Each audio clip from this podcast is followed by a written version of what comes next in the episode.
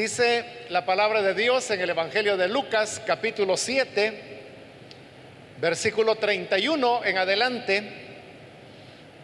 Y dijo el Señor,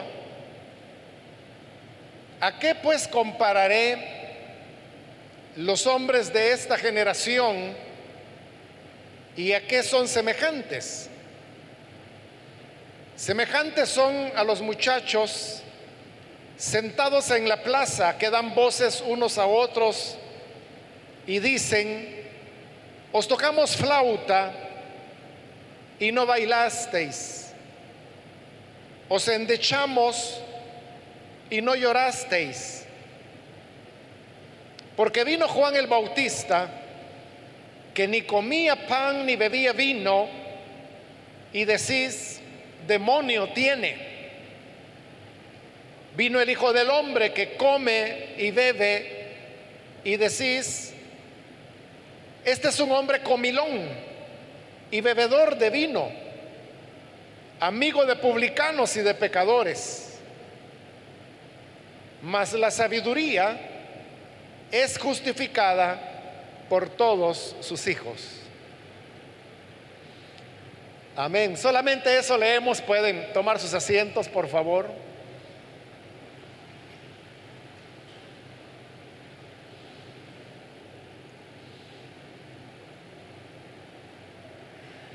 Hermanos, hemos leído algunas palabras que el Señor Jesús expresó públicamente con el objeto de hacer conciencia en las personas de la dureza que ellos estaban mostrando para creer al mensaje de vida que él anunciaba. Para eso el Señor se refirió a un juego que en esa época los niños jugaban. Eh, nosotros no tenemos mayor información acerca de cuáles eran los detalles de ese juego. Pero el Señor Jesús lo mencionó acá cuando dijo que, que los niños se sientan en las plazas, que no era lo que hoy nosotros llamamos parques, sino que más bien como espacios pavimentados pequeños que habían dentro de las ciudades. Pues sucedía que los niños iban ahí, ahí se reunían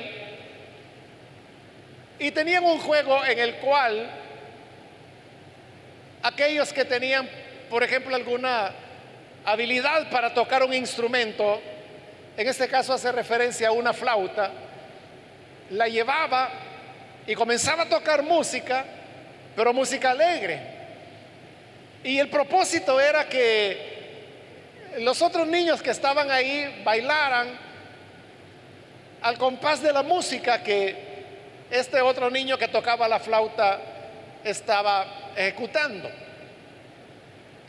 Luego, la música podía cambiar y tener ya un tono más triste, más melancólico y el propósito de eso es que, los niños hicieran endechas. Las endechas eran lamentaciones que se pronunciaban en torno a algo trágico que había ocurrido. Normalmente se endechaba a las personas que habían muerto, pero las endechas también podían ser hacia no necesariamente una persona, podía ser, por ejemplo, una ciudad, que es exactamente lo que Jeremías, el profeta, hace en el libro que hoy nosotros conocemos como lamentaciones.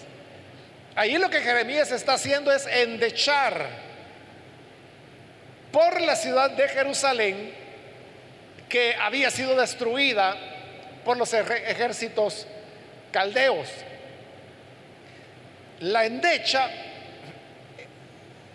a la vez que, lamentaba, era requería alguna creatividad porque era como eh, organizar una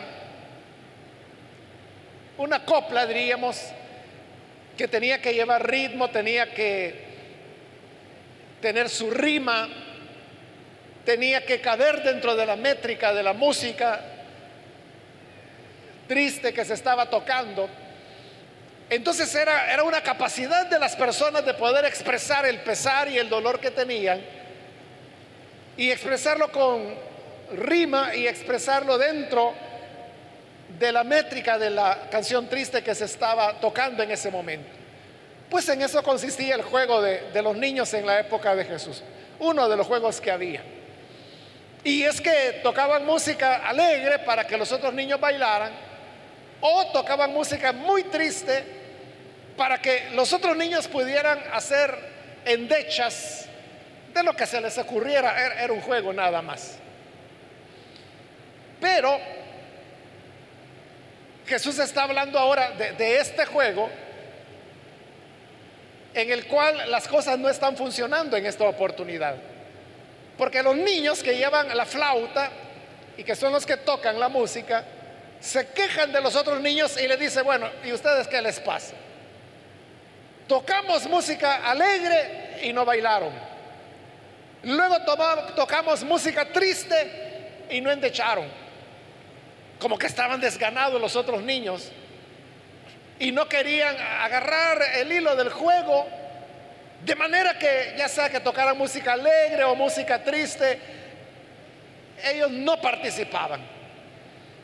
Entonces, pensando el Señor Jesús en las reacciones que las personas tenían hacia el mensaje que Él predicaba, Él se pregunta a sí mismo y dice, ¿con qué puedo yo comparar a las personas de este tiempo?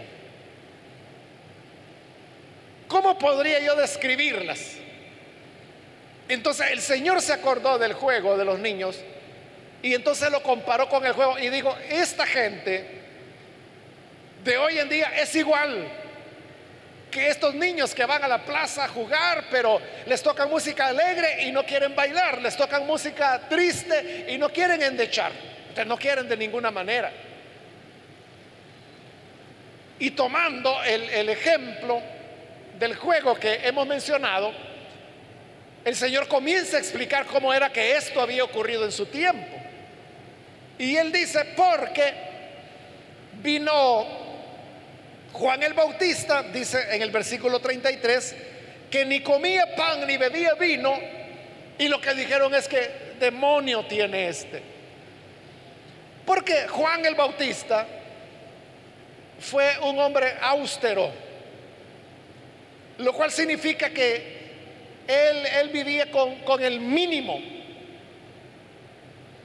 Dice la Biblia que él se vestía con una piel de camello y que lo que comía eran langostas con miel.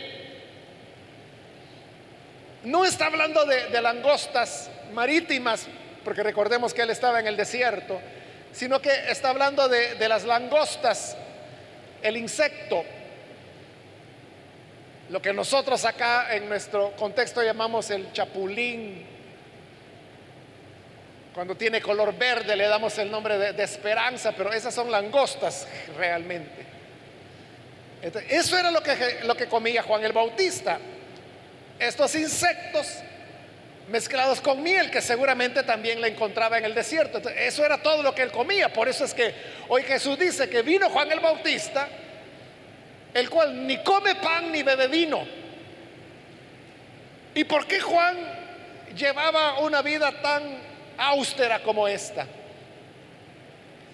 Lo hacía porque era una expresión del arrepentimiento. Era una manera en la que Juan estaba tratando de transmitir a las personas que ya no era tiempo para andar pensando en comida, en banquetes, en comilonas, sino que era el tiempo de buscar a Dios, de arrepentirse. Y como él tenía ese mensaje que se vestía tan sencillamente y comía tan escasamente como hemos dicho, entonces la gente dijo, no, no, este endemoniado está, este ni comer quiere. Y rechazaron el mensaje que Juan anunciaba.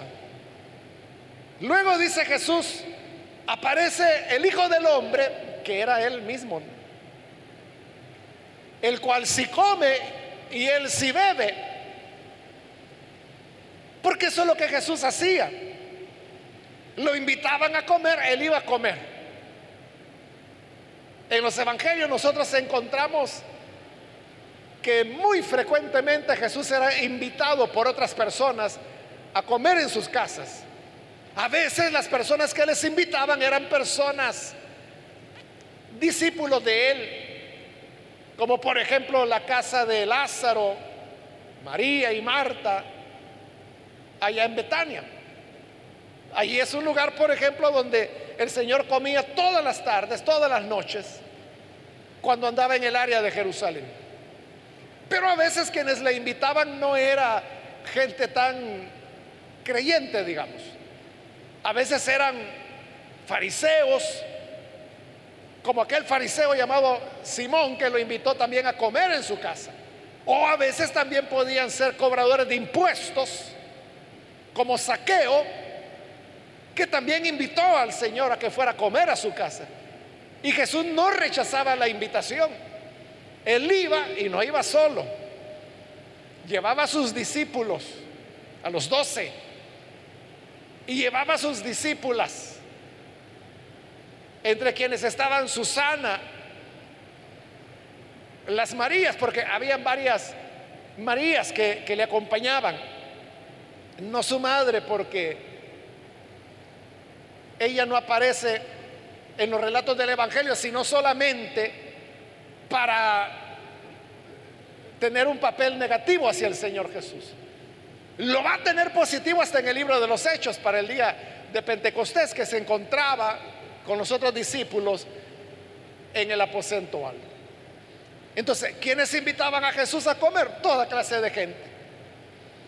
Y Jesús aceptaba las invitaciones tanto de la gente que eran sus discípulos como de gente que a veces para criticarlo lo invitaban, pero él iba. La cuestión es que él todo el tiempo estaba atendiendo comidas. Y por eso él dice, viene el Hijo del Hombre que, que sí come y sí bebe, diferente a Juan, porque Juan no había comido ni pan ni vino. Pero el Señor Jesús sí comía y sí bebía. Y no solo comía y bebía, sino que eran cenas, banquetes los que le preparaban a las diferentes casas, en las diferentes casas donde él era invitado.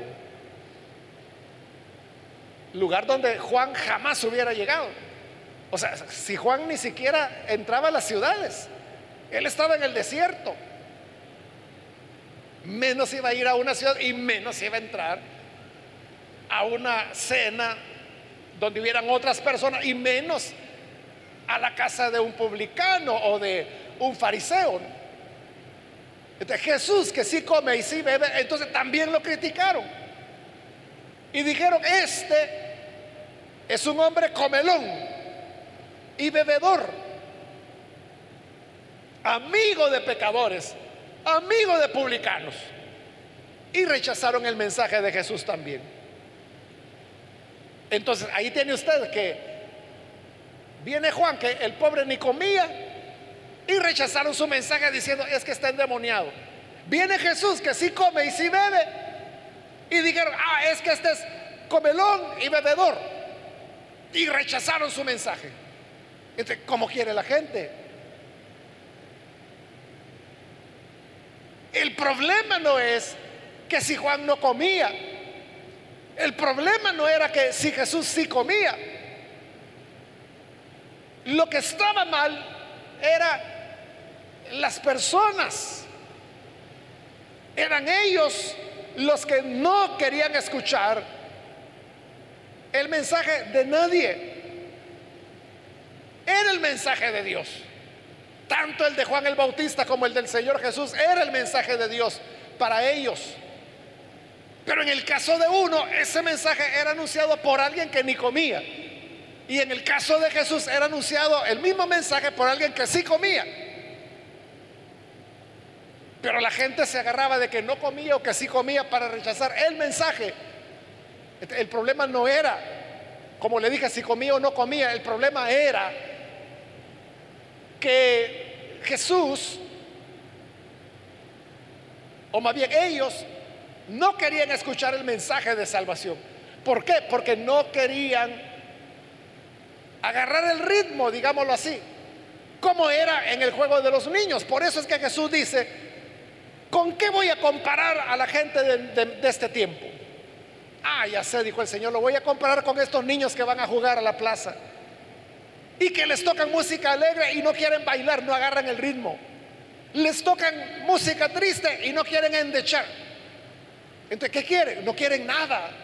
No tienen ganas de jugar. Y no importa si la música es alegre o triste, ellos no van a agarrar el ritmo. Así son las personas de este tiempo, dice el Señor. Entonces, ¿quiénes son estas personas a las cuales Jesús está refiriendo? Son todos aquellos que no están dispuestos a tener un cambio en su vida. Son aquellos que quieren que las cosas sigan como siempre han estado. Quieren seguir creyendo como siempre han creído. Sus corazones están cerrados. No hay voluntad de cambio en ellos. Pero el mensaje de Dios, en el fondo, esencialmente es eso, es un mensaje que nos pide cambiar. Es un mensaje que nos pide ser diferentes. Porque el mensaje de Dios no es para elogiarnos o para decirnos, así estás bien, así estás bien bonito, haciendo daño a la gente, siendo egoísta, siendo perverso, enfocándote en ti mismo, así estás bien. No, el mensaje de Dios no nos dirá eso, sino que el mensaje nos va a llamar al arrepentimiento. Nos invitará a una transformación de vida. Eso es el arrepentimiento. El dolor de haber vivido alejados de Dios. como el problema es que el corazón está cerrado, no quiere ningún cambio. Entonces, no importa quién traiga el mensaje, cómo lo traiga, cómo lo anuncie. No importa. Siempre las personas lo van a rechazar. Allá, hermanos, en el siglo XVII sería, no, perdón, 18 Usted sabe de, un gran predicador, Carlos Spurgeon, inglés, él, vivió allá en Inglaterra. Y este hombre, hermanos, bueno, es llamado, ¿verdad? Así se le conoce hasta el día de hoy como el príncipe de los predicadores. Porque era un hombre muy educado, sus sermones o predicaciones eran bien elaboradas, era un lenguaje muy fino, bueno, de manera pues que los sermones de él hasta hoy en día, ¿verdad? Después de todos estos siglos,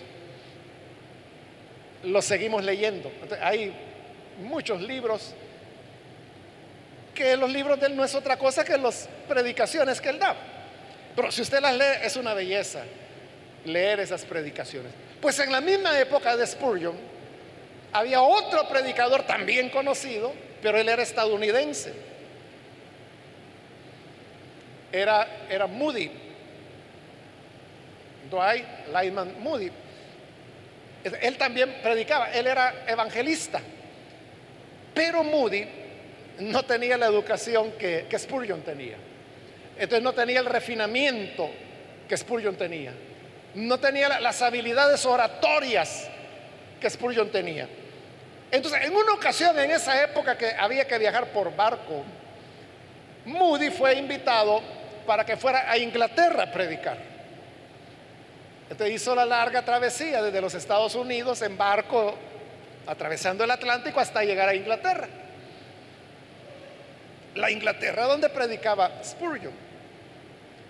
Entonces cuando llega Moody, pues se comienza a predicar como predicaba, un lenguaje sencillo, cometía errores gramaticales como cometemos todos nosotros.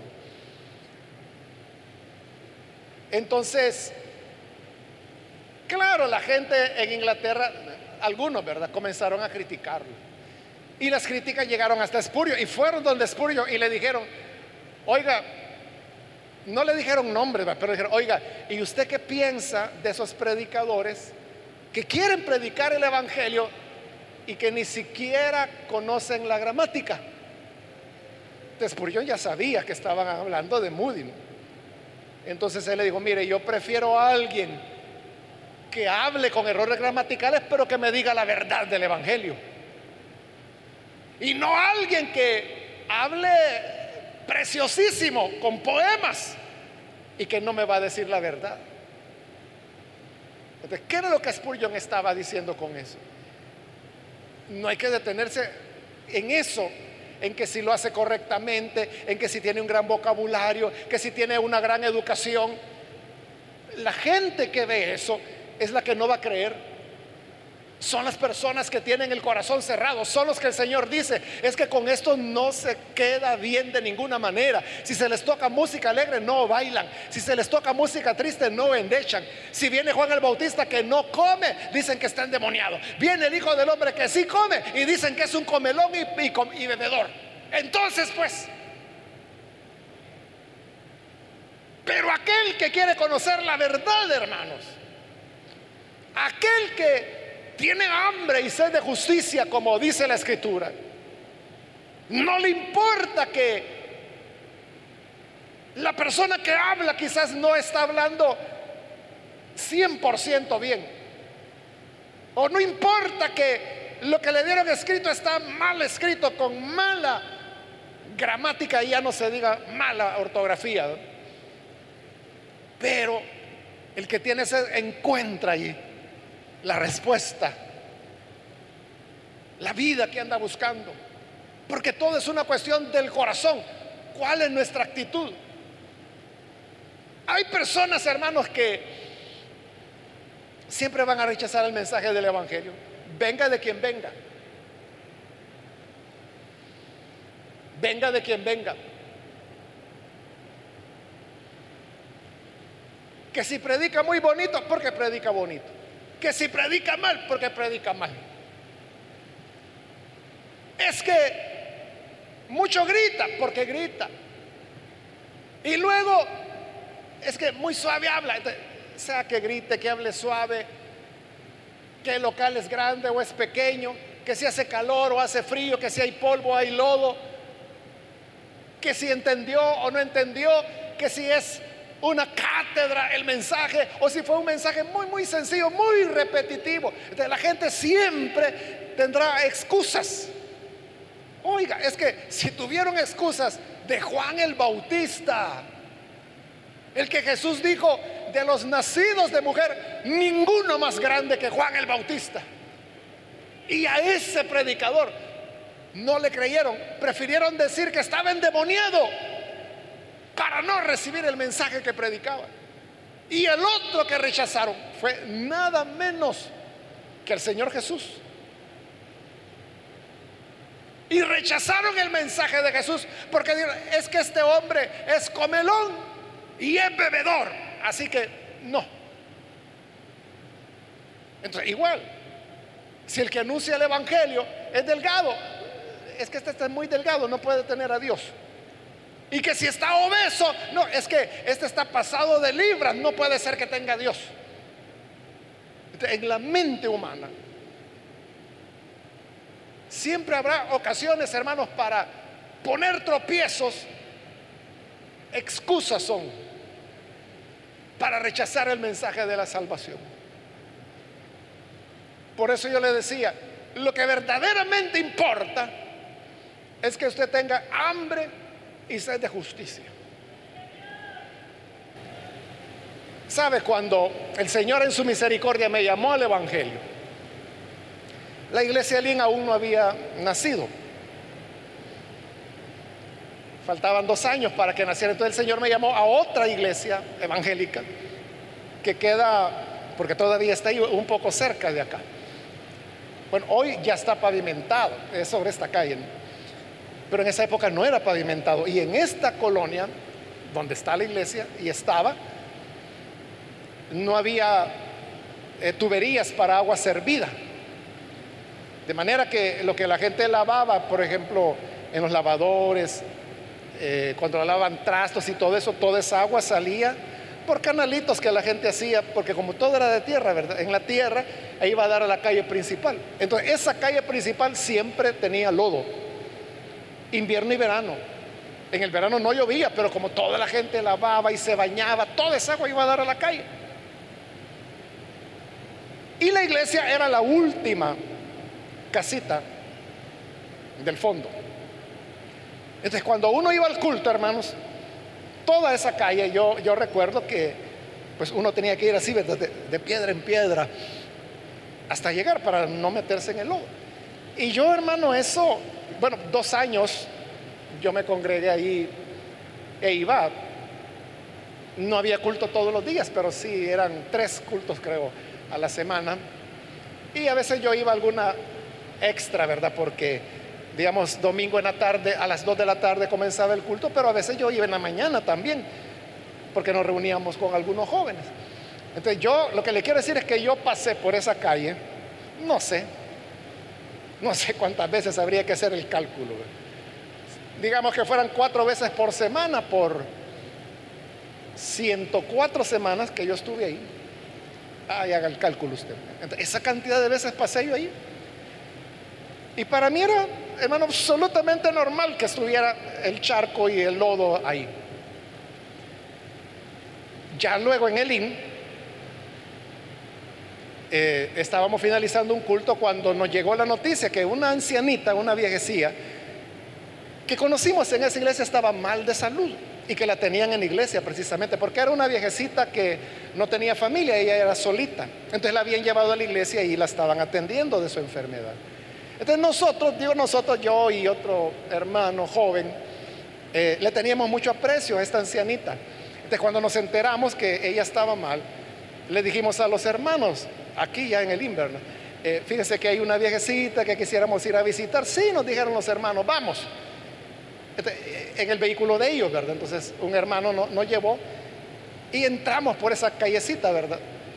Hasta que llegamos a la iglesita, nos bajamos yo y el otro hermano joven que la conocíamos a ella, la vimos, la saludamos, oramos y nos fuimos. Cuando ya veníamos de regreso, aquí está lo que yo le quiero decir. En el vehículo iba una hermana, una señora, ya una hermana, de aquí de la iglesia. Y ella me dijo, Mire, Mario me dice, ¿y aquí es donde usted se congregaba? Sí, le dije yo. ¿Y usted pasaba por este lodazal? Sí. ¿Y cómo hacía eso? Me dice. ¿Cómo es que usted podía pasar este lodazal para venir a la iglesia? Y yo me quedé extrañado. ¿Y, ¿Y por qué no? Bueno, hasta ahí quedó la plática. Lo que le quiero decir es que probablemente esta hermana no hubiera llegado a esa iglesia. O sea, con solo ver el pasajito, ¿no? Lleno de lodo y que había que ir saltando de piedra en piedra. No, yo ahí no voy a ir, voy a ir a un lugar decente. O sea, pero a mí jamás se me ocurrió, hermano, es que yo ni había reparado en eso hasta que ella lo mencionó. Hasta ahí yo caí en la cuenta, de veras que hay lodo, ¿verdad? Y había pasado, como le digo, no sé cuántas veces por ahí. Eso es lo que yo le digo. Cuando hay hambre y sed del Señor, no importa si el lugar es bonito, si es feo, si el predicador es gordo, flaco, alto, blanco, negro, colocho, pelo liso. No importa. No importa si habla bien, si habla mal, no importa si comete errores gramaticales o de dicción, no importa. Porque uno lo que tiene es hambre y sed de la palabra del Señor, que me den, aunque sea un pedacito de la palabra de Dios. Eso es lo que uno quiere. Pero quien anda buscando obstáculos, puede decir que muy lejos, que muy cerca, que muy alto, que muy bajo, que muy alegre, que muy triste, que este no come, este sí come, Total. Nunca se queda bien con las personas, pero eso no tiene que detenernos a nosotros de seguir anunciando el mensaje del Evangelio. Y como dice el Señor ahí, en el versículo final, 35 me parece que es, Así es la gente de este tiempo, dijo él. Pero la sabiduría es justificada por sus hijos. Es decir, los que se van a dar cuenta de que este es un mensaje de vida son los que creen al mensaje. Y eso es lo que nosotros podemos decir. No, este mensaje es el que transforma. Este mensaje es el que cambia las vidas. Y no importa que se esté predicando en un lugar donde sea y como sea, no importa si es hermanos que le digo por una persona que ni hablar puede.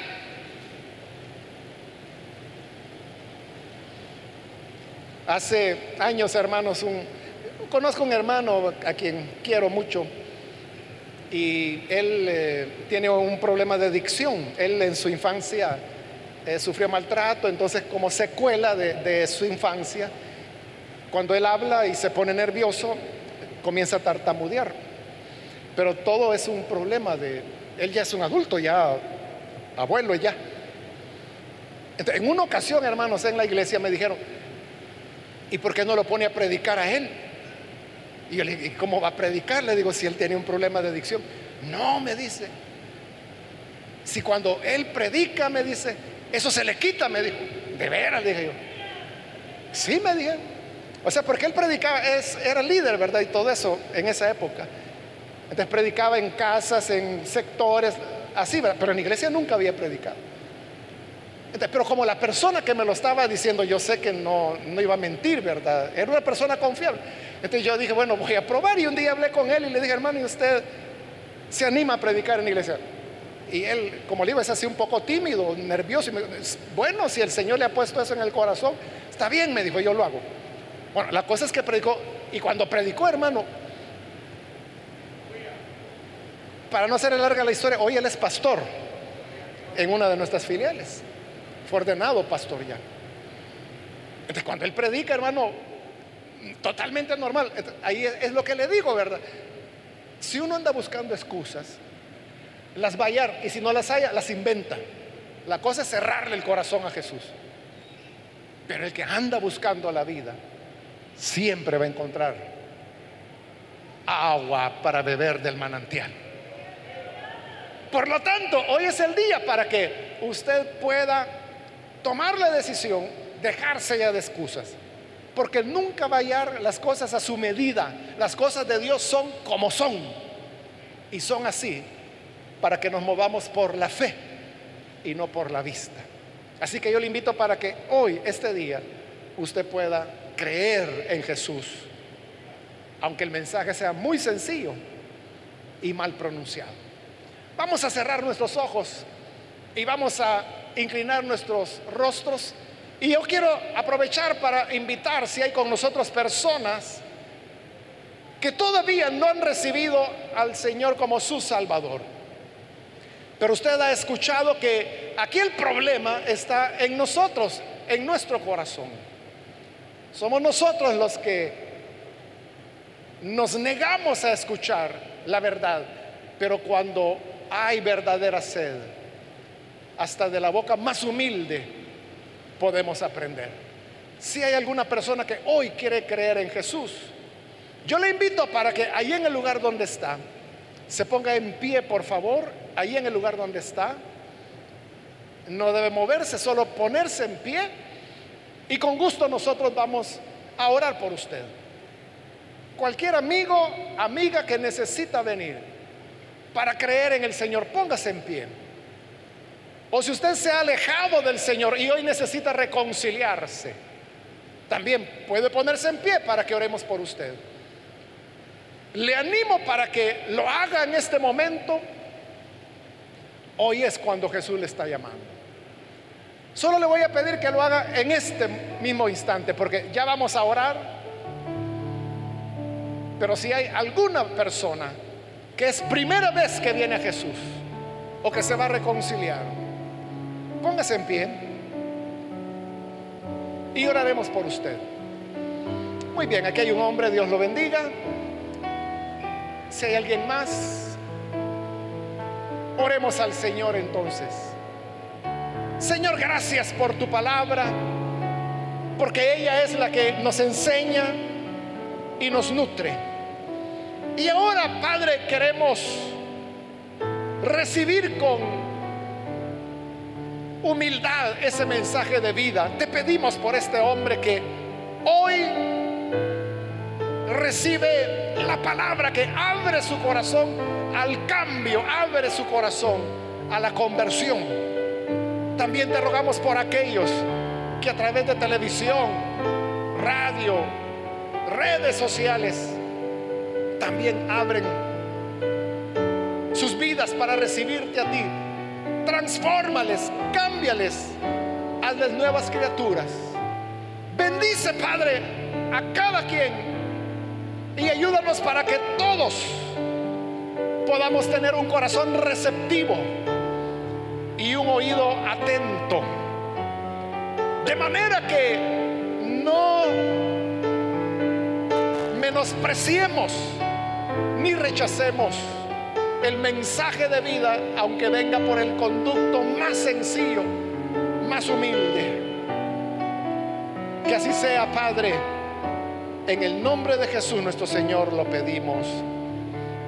Amén y amén.